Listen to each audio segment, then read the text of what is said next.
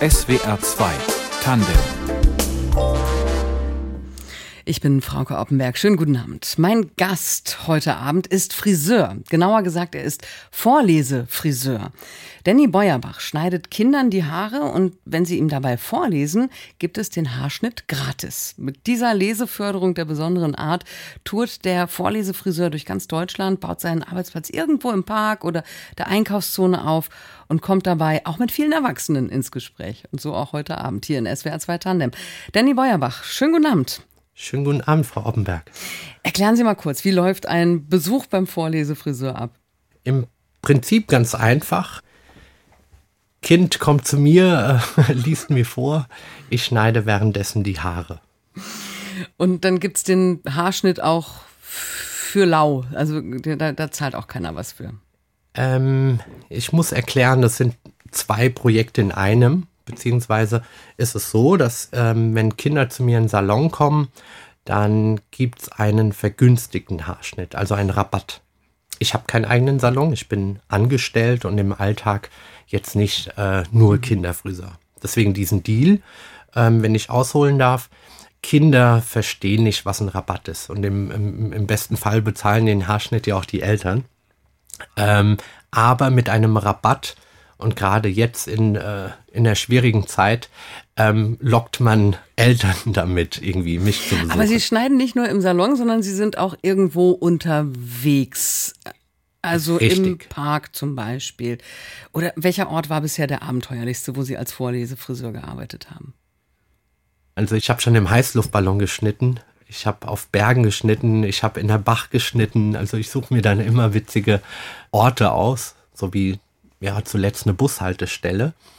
Ähm, will noch dazu ergänzen, also im, im außerhalb des Salons ist der Haarschnitt immer kostenfrei. Muss man auch noch ein bisschen Mut mitbringen, wenn man dann im Heißluftballon mitfliegen möchte.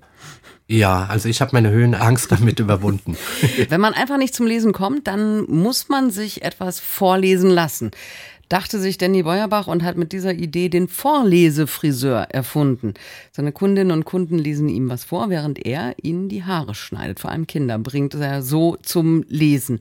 Angefangen, Herr Beuerbach, hat es aber mit Erwachsenen, oder? Komplett. Eigentlich haben meine Kunden den Vorlesefriseur erfunden.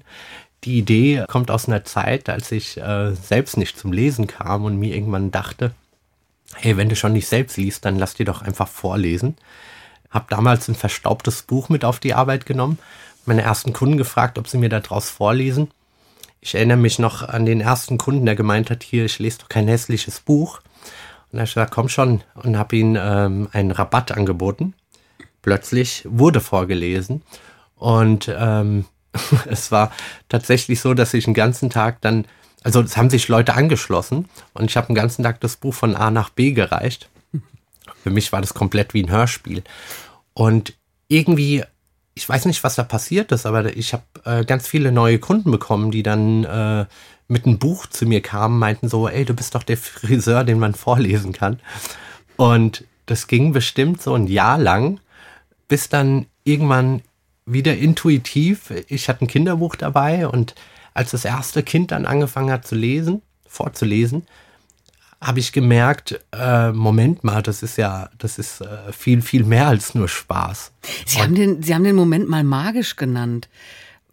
Es ist auch magisch. Es ist ja auch gerade bei Kindern, wenn einem Kinder vorlesen. Also ich habe ja auch schon die Erfahrung gemacht, dass äh, Kinder dann irgendwann fragen nach zwei, drei Minuten schon, äh, wie lang der Haarschnitt noch dauert oder den wird halt langweilig. Und beim Vorlesen, mir vorlesen, äh, ich nenne das Magie, weil ich nicht weiß, wie ich das beschreiben soll, dann kehrt Ruhe ein. Und ich glaube, weil so viel auf einmal passiert, passiert auf einmal nichts weiteres, außer dass mir jemand vorliest. Wie reagieren die Eltern oder wie haben die Eltern am Anfang da reagiert? Äh, die Eltern sind super stolz. Da sitzt gerade ihr Kind und liest laut irgendjemanden vor. Also es passiert ganz oft, dass äh, tatsächlich Mamas dann Pippi in den Augen haben. Wie sind Sie denn dann auf die Idee gekommen, als Vorlesefriseur dann auch durch die Weltgeschichte zu tun, also im öffentlichen Raum Haare ähm, zu schneiden und sich vorlesen zu lassen? Als ich gemerkt habe, als das erste Kind mir mit Freude vorliest, habe ich gemerkt, so, hey, eigentlich ist das doch eine coole Sache, um irgendwie Kindern in den, in den Buchladen oder in der Bibliothek oder ähnliches zu, zu bringen. Und habe das dann auch direkt ähm, Bücherläden und Bibliotheken angeboten. Was haben die gesagt?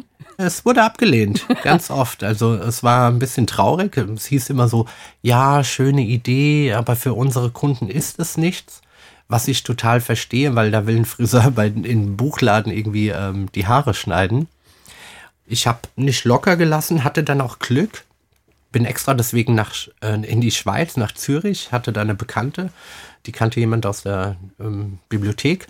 Und dort war das eine, äh, ja, war es ein Erfolg. Und ich hatte Bilder. Das heißt, ich konnte mit neuen Bildern, die jetzt nicht im Salon sind äh, oder im Salon erstanden sind, konnte ich mich neu bewerben, nenne ich es mal so. Hm. Weil wahrscheinlich sich die meisten auch gar nicht vorstellen können, wie das, wie das sein soll. Ähm, also wie das zusammenpasst, Haare schneiden und vorlesen. Richtig, es ist ja auch gaga. Da fallen Haare, da ist irgendwie, äh, es passt erstmal nicht. Wenn man sieht, passt es total. Das ist. Wie kriegen Sie Ihren Friseursalon und noch eine halbe Bücherei mit, wenn Sie als Vorlesefriseur unterwegs sind? Sie müssen meinen Koffer mal sehen. Ich habe einen übergroßen Koffer. Ähm, eigentlich sind zwei Koffer in einem. Da passen schon einige Kilo rein. Und ähm, ja, mit denen tue ich rum. Also mit ganz vielen Büchern, mit meinem Teppich, mit meinem Hocker, den man zusammenschrauben kann. Was für Bücher haben Sie dabei? Oder bringen Kinder auch manchmal ihre eigenen Bücher? Ähm, ich habe ganz, ganz viele Bücher dabei. Allein, weil es mir wichtig ist, dass, also, dass ich eine große Auswahl habe. Sprich, dass Kinder wirklich nur das lesen, was ihnen auch Spaß macht. Überwiegend habe ich Bücher dabei, die man in einem Haarschnitt lesen kann. Das steigert nochmal das Erfolgserlebnis. Was aber auch schön ist, ähm, wenn Kinder ihr eigenes Buch, vielleicht ihr Lieblingsbuch mitbringen und mir vorstellen. Welche Vorleseerlebnisse sind Ihnen so besonders in Erinnerung geblieben? Ganz schwer zu beantworten, weil obwohl ich eigentlich immer dasselbe tue, jede Veranstaltung, jede Vorlesung äh, tatsächlich anders ist. Ich erinnere mich noch gut dran, wie ich einmal irgendwo im Ruhrpott war. Und irgendwie kam ein Mädchen auf mich zugelaufen und hat gemeint, mein Bruder wird gern mit, auch mit, äh, mitmachen, der kann aber nur nicht lesen und so, ach egal, dann komm her, der erzählt mir eine Geschichte.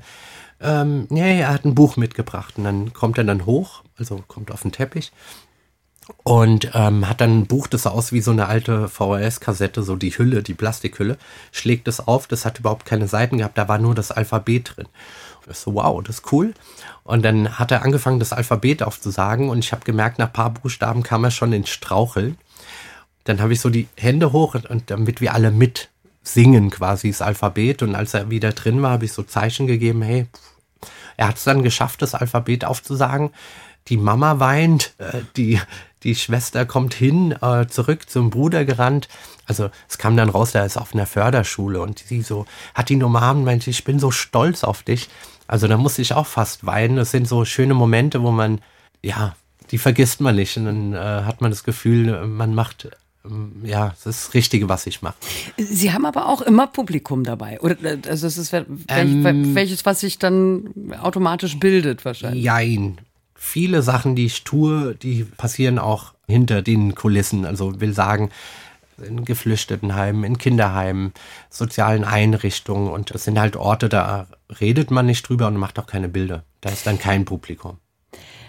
Aber wenn Sie jetzt auf der Straße Ihren Teppich ausrollen und da, das ist ja ohne Vorankündigung. Ähm, ähm. Ja, wahrscheinlich auch schwer kriminell, wenn man irgendwo in der Bushaltestelle seinen Koffer da auspackt. Aber noch hat Sie keiner verhaftet dafür. Ähm, nee, im Gegenteil. Also ich bin jedes Mal wieder überrascht. Also ich provoziere ja nichts, sondern ich suche mir auch Orte aus, wo ich jetzt niemanden störe oder so. Aber da kommen nicht nur die, die Kinder, die ähm, sich die Haare schneiden lassen wollen, beziehungsweise die Eltern wahrscheinlich noch mit dabei, sondern es bilden sich ja wahrscheinlich auch so Eine kleine, kleine, ja. kleine Menschentrauben von Neugierigen, was sie da machen. Ganz klar, also das fängt damit an, dass ich erstmal meinen Teppich da ausrolle, Bücher drumherum lege.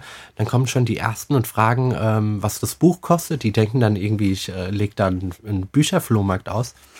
Und dann kommt man schon in den Dialog.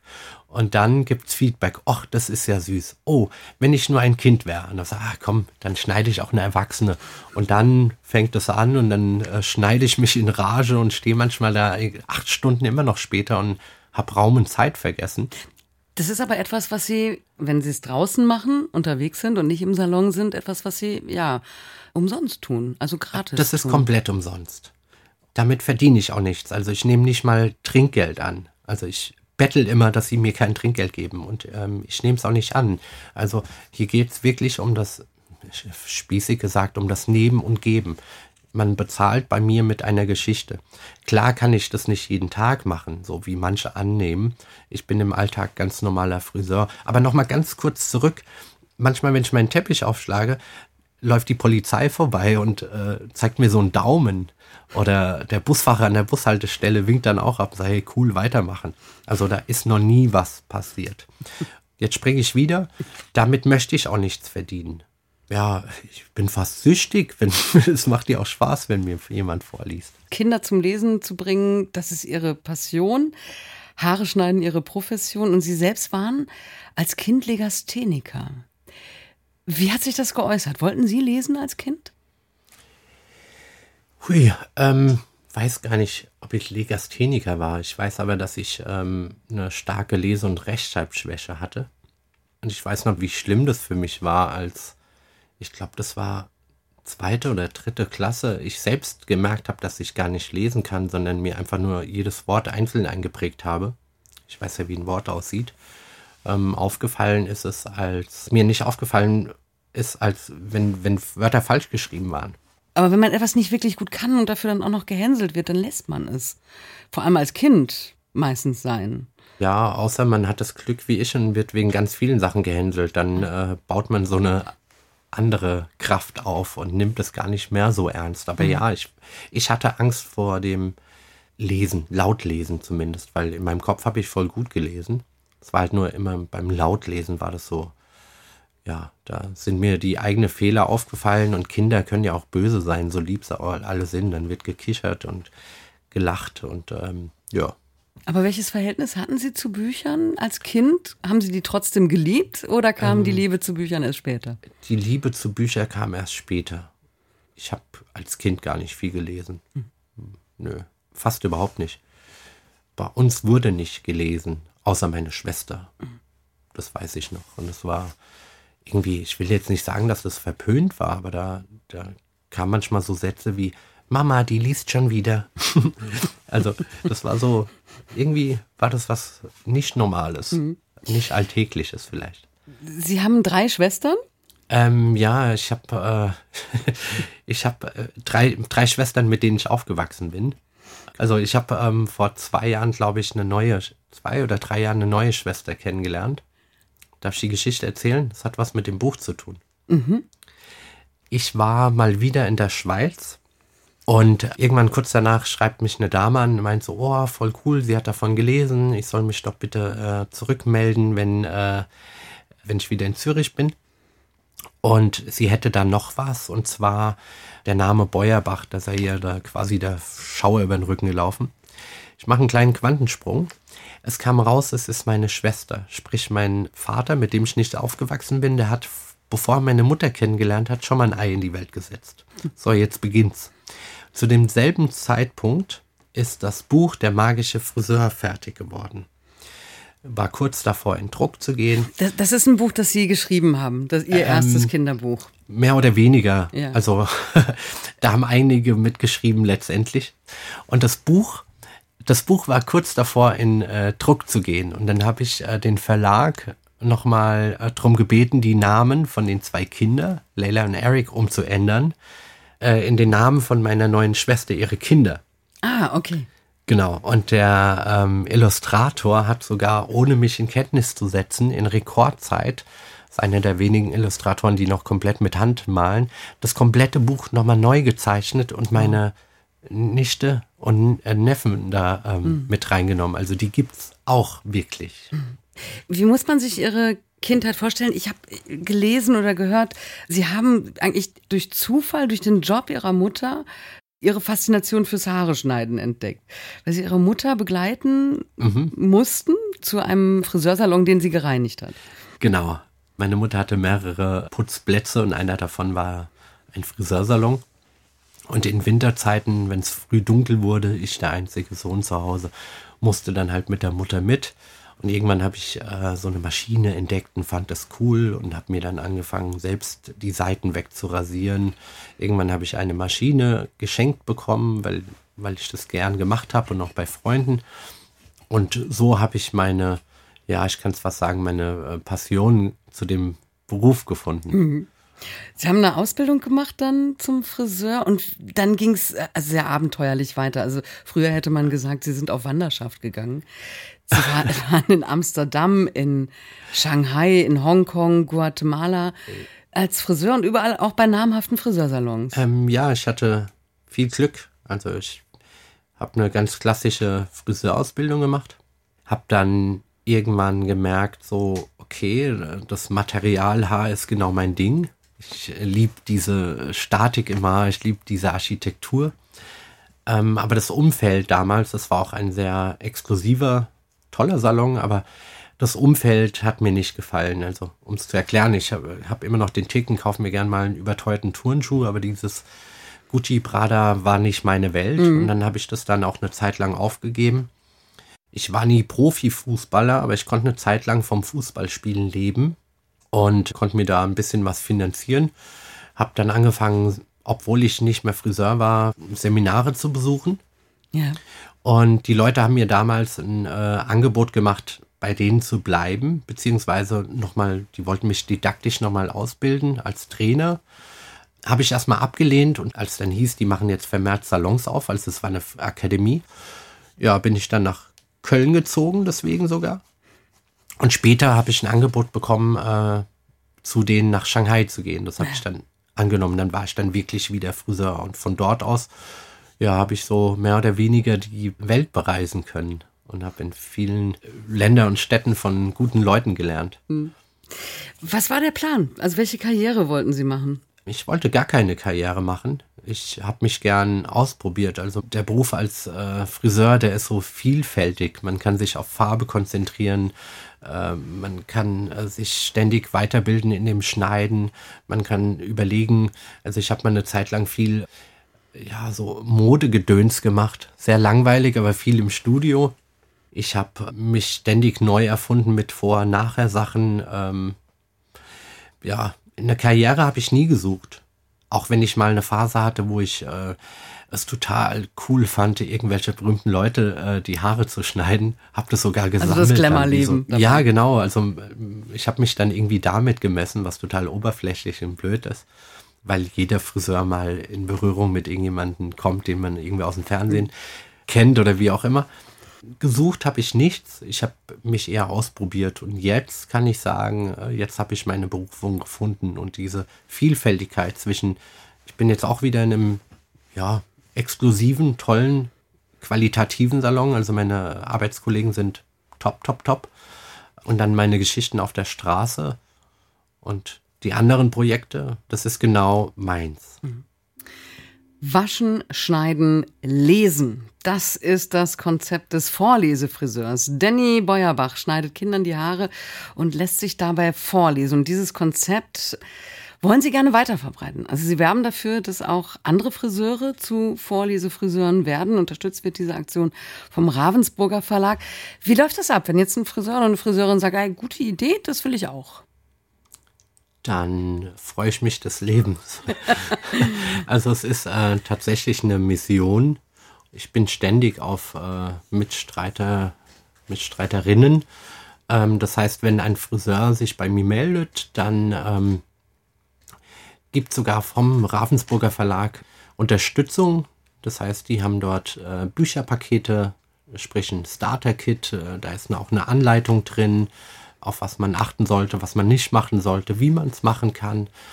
Genau, also ich wünsche mir, das Ganze im alltäglichen Friseurgeschäft zu etablieren, wie so eine Aufrundaktion im Supermarkt. Kann denn das auch jeder Friseur, jede Friseurin Kinder zum Lesen bewegen? Also ich vermute mal, man muss ja auch einen besonderen Draht zu Kindern haben. Ähm, ja, gute Frage. Also ich weiß nicht, ob jeder Friseur ein Kind dazu bewegen kann, aber jeder Friseur kann das anbieten.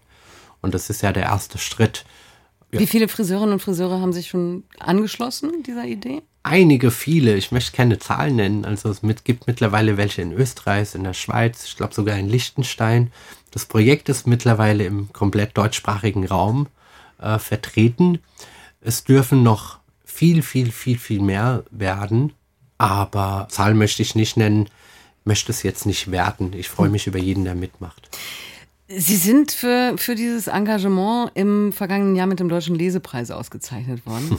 Wie wichtig ist so ein Preis? Also auch für die Bekanntheit und die Akzeptanz dieser Idee Vorlesefriseur, die wahrscheinlich viele auf den ersten Blick erstmal für absurd halten. Es ist sowohl für mich ganz wichtig, es äh, tut gut, ausgezeichnet zu werden. Das zeigt, okay, ich bin auf den richtigen Weg. Ich glaube, ähm, es ist auch so ein so ein kleines, äh, wie so ein Gütesiegel. Das heißt, ähm, schließen sich Leute an, sagen, okay, das hat Hand und Fuß. Hm. Letztendlich weiß ich, um ehrlich zu sein, gar nicht, ob ich Leseförderung betreibe. Also ich gebe den Preis jetzt nicht ab, ich behalte den. Aber ähm, mir geht's ja eher darum, also ich möchte niemand fördern. Ich bin kein Lehrer oder ich äh, möchte nicht das Maximum aus irgendeinem Kind rausholen.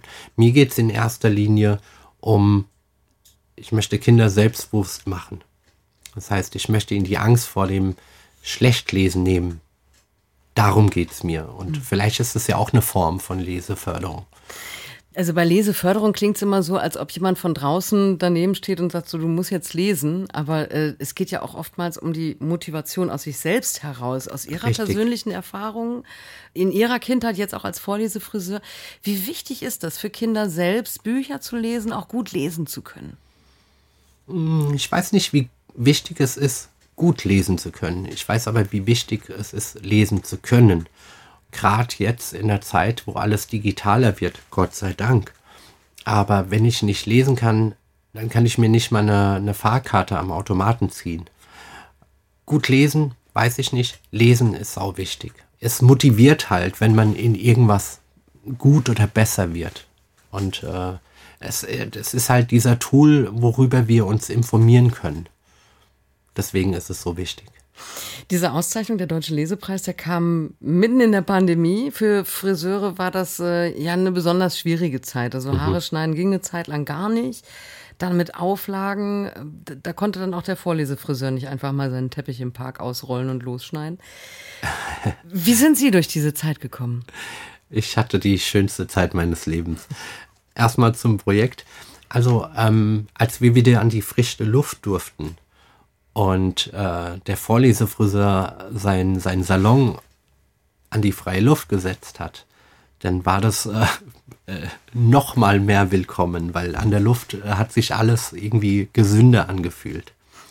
Parallel dazu, also nicht nur, dass ich dann vermehrt draußen an der frischen Luft geschnitten habe, habe ich einen Online-Workshop äh, angeboten. Das heißt, ich habe hauptsächlich meinen Kunden mit Kindern, aber auch für jeden Mann habe ich ähm, online äh, Anweisungen gegeben oder habe Eltern be begleitet, wie sie ihre eigenen Kinder schneiden. Sprich, die haben mich über WhatsApp Videocall angerufen, die haben mir ihre Kinder, ihr Material gezeigt, also Schneideutensilien und ich hatte auf der anderen Seite eine Übungspuppe, die ich vorgeschnitten habe. Eltern haben das nachgeschnitten. Genau, und die haben das, auch, das war was, was sie dann auch live sehen konnten, das, das Resultat. Natürlich, also ja. es war ja Video eins zu eins ja. und danach wurde mir vorgelesen. Entweder wurde mir ein Buch geschickt für mein, für mein Projekt oder die haben mir selbst eine Geschichte vorgelesen. Also das Projekt ging weiter. Ähm, ja. Die, die Friseurinnung hat mal Werbung mit dem Slogan gemacht, was Friseure können, können nur Friseure. Ich stelle mir das nicht ähm, gerade. Das ist die groß, größte Lüge der Erde auf Erden. also ich kenne kein äh, jede Mama oder Papa schneidet irgendwann mal ihr eigenes Kind die Haare, ist doch ja, ganz klar. Das ist klar. Da braucht man sich vormachen. Also die Laienfriseure haben sich da bei ihrem Workshop ganz gut angestellt. Ja, total gut. Die mhm. hätten es ja auch ohne mich gemacht. Und so haben sie sich nochmal sicherer gefühlt. Und äh, durch kleine Kniffe hat das echt gut funktioniert und habe da gut Feedback bekommen. Ich habe so das Gefühl, ähm, egal welche Idee Ihnen in den Kopf kommt, Sie machen das einfach. Ähm, ja. Woher, ähm, woher nicht, Sie nicht jede. Also ich habe noch mehr Ideen, aber der Schlüssel, ich will jetzt nicht Erfolg sagen, ist äh, diese Floske einfach machen. Und ähm, bei mir sind so, ich mache meistens zehn Sachen auf einmal. Würde ich mir jetzt äh, Stift und Papier äh, und würde das durchkalkulieren oder irgendwas ausmalen, wird es nicht funktionieren. Das heißt, manchmal ist es gut, nicht naiv gedacht, aber manchmal ist es gut, sich erst ähm, Gedanken über Probleme zu machen, wenn sie tatsächlich da sind. Und oft passiert dann gar nichts. Also ich spiele auf Ideen rum wie auf einem Klavier und dann, ja, ich mache es einfach passend. Danny Beuerbach ist heute Abend mein Gast hier in SWR 2 Tandem, der Vorlesefriseur. Hat auch selbst ein Buch für Kinder geschrieben. Wir haben es vorhin schon erwähnt, der magische Friseur. Worum geht es in dieser Geschichte? In dem Buch geht es um einen Friseur, der, der so aussieht wie ich, der so heißt wie ich und ähm, wie im wahren Leben ähm, ja, vorlesende Kinder mit auf Abenteuerreise nimmt. Ist ein Erstlesebuch, kommt aus der Reihe Leseraben, erschienen beim Ravensburger Verlag. Ähm, ja. Für die erste Klasse. Ähm, ja, mhm. würde ich sagen. Sie haben so viele Bücher mit, wenn Sie als Vorlesefriseur unterwegs sind. Warum wollten Sie noch eine eigene Geschichte schreiben? Ich habe schon immer gern, früher schon äh, gern Geschichten geschrieben oder mir Geschichten ausgedacht. Und ähm, ja, ich glaube, so ein Buch schreiben ist doch wie, äh, will doch jeder eigentlich, oder? Wenn man ehrlich ist. Ja. Jeder mal einen Baum pflanzen will. Bei mir hat sich das ergeben. So, ich bin ein Glückskind. Was würde denn das Kind Danny, Sie als Siebenjähriger, zu diesem Buch sagen?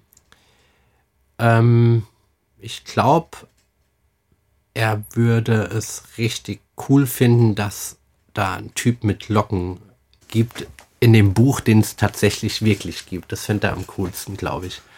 Ansonsten würden ihn, glaube ich, äh, irgendwas, ja, die Backpfeifen fehlen ihm.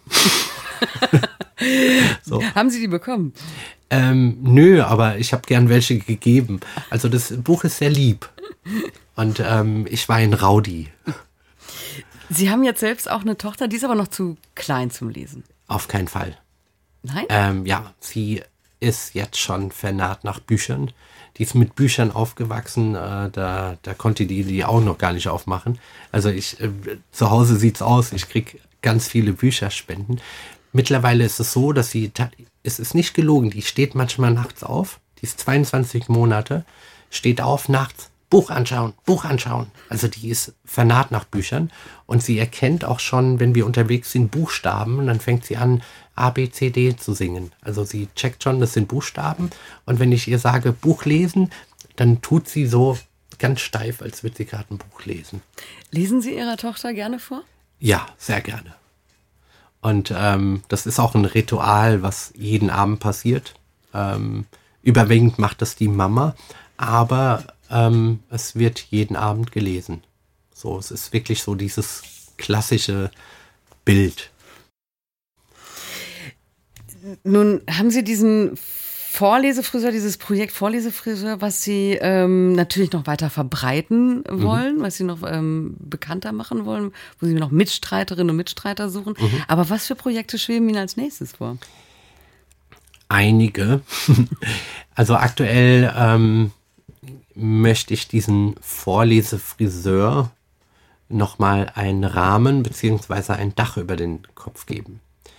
Ähm, um zu verstehen, Look, das, was ich auf dem Teppich mache, das bleibt mein soziales Projekt.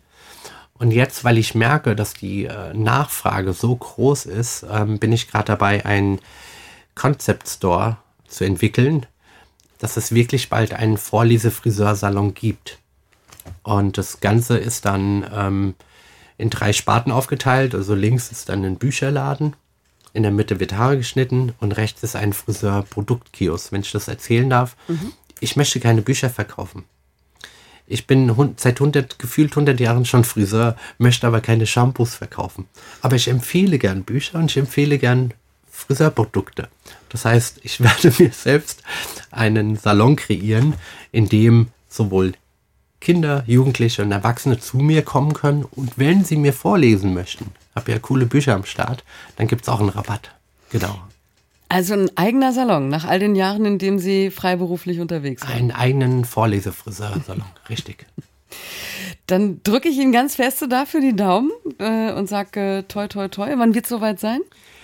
Ja, ich hoffe Anfang nächstes Jahres. Also ich bin tatsächlich schon in, ähm, in tiefen Gesprächen mit äh, Produkten, mit dem Buchhandel, mit dem Drumherum. Also da wird ständig gefeilt. Und äh, ich habe das Glück, dass ich mir gerade aussuchen darf, mit kann, mit wem ich mal zusammenarbeiten will. Das wird dann in München sein, der erste Salon. Ähm, ja, ganz ja. klar. Und wahrscheinlich dann auch irgendwann in Zukunft noch weitere Filialen. Ähm, es wäre ein Traum. Ja. Danny Beuerbach ist der Vorlesefriseur und war heute Abend zu Gast in SWR 2 Tandem. Vielen Dank für das Gespräch und weiterhin viel Erfolg bei allem, was Sie tun. Ich danke. Redaktion der Sendung hatte Fabian Elsässer und die Musik hat Tristan Reiling zusammengestellt. Ich bin Frauke Oppenberg. Machen Sie es gut.